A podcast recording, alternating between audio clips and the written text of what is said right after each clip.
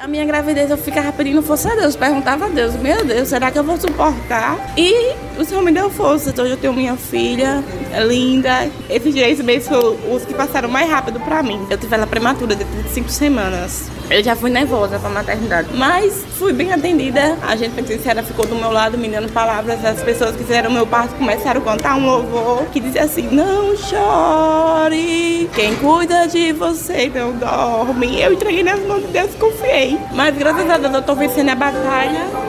E o deserto, sim, é lugar de passagem, não de morada, eu creio. Esse relato que você acabou de ouvir é de Thalia Santos, de 25 anos, que está há 11 meses cumprindo pena na penitenciária feminina Júlia Maranhão, em João Pessoa. Ela é mãe de João Miguel, de 6 anos, e estava grávida de um mês quando foi presa. Maria Laura hoje tem 3 meses de idade. Thalia fala das dificuldades de criar uma filha estando privada de liberdade e da expectativa de encontrar sua mãe e o seu filho. Sente falta do quê? Do seu celular para tirar uma foto, para postar nas suas redes sociais. Aí fico com aquela perto do meu coração, porque o quarto dela tá em casa também todo ajeitadinho. E eu faço o possível para estar tá com ela todas as horas, aproveitando cada segundo, cada minuto dela aqui. Falta um mês para mim estar em casa com minha filha e independente do lugar, minha maior vitória é essa, que eu vou poder sair com ela nos braços. Quando eu sair daqui, eu pretendo cursar uma faculdade para assistente social, seguir os passos que me ajudou, principalmente dar orgulho para minha mãe, que é o mais que ela me pede.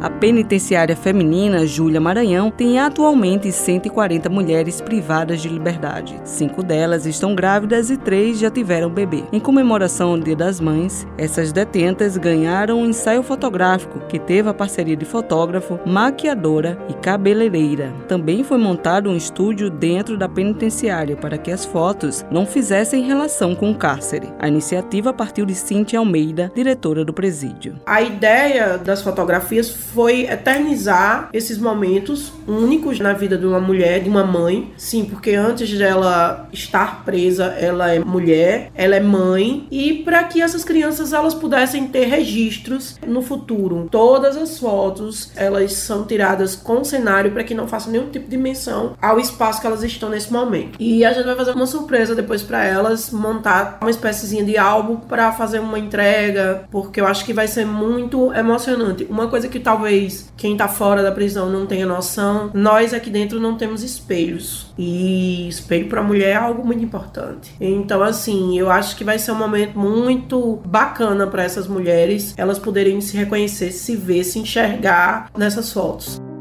A dificuldade de criar um filho é enfrentada por muitas mulheres, mesmo por aquelas que sonham em ser mãe. A advogada Marcela Lopes tentou engravidar por nove anos, até decidir fazer fertilização in vitro. Com gêmeos de nove meses e grávida de dois meses do terceiro filho, Marcela fala dos desafios de trabalhar e ser mãe. Eu não imaginava que eu ia ter que contratar duas pessoas para trabalhar na minha casa. E mesmo assim, ainda fica corrido, eu só trabalho meio período. Minha rotina era de 9 a 7, 8 da noite. Agora eu só consigo trabalhar de 9 a meio-dia, uma hora, e pensando aqui em casa neles, né? A sorte é que eu trabalho no meu escritório, do meu marido, e aí isso facilita. Mas se fosse uma empresa, eu ia ter que voltar, de toda forma. A expectativa é ir trabalhando, adiantando até o final do ano. E assim, a gente não sabe, porque com dor dois estava complicado, eu não consigo nem imaginar como vai ser com o terceiro, que ainda não caiu muito a ficha de que eu tô grávida, não. O primeiro dia das mães com ele, o outro foi na barriga e eu já fiquei realizada. E agora, então, eu me sinto completa, na verdade. Conciliar a maternidade e a magistratura não é uma tarefa fácil. A função de magistrada, às vezes, exige o afastamento de casa, comenta Tana Carneiro, juíza titular da primeira vara mista de Cabedelo.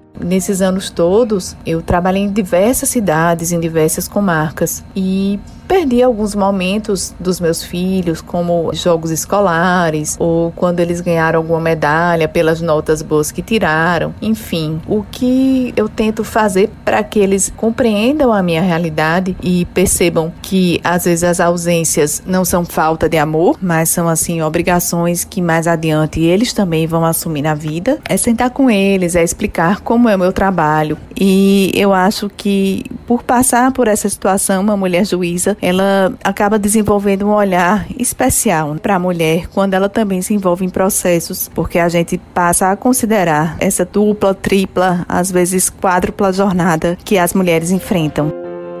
Realidades diferentes, mas antes de tudo, mães. A maternidade é um exercício constante de paciência, responsabilidade e amor. Com os trabalhos técnicos de Ana Clara, Cibele Correia para a Rádio Tabajara, uma emissora da EPC, Empresa Paraibana de Comunicação.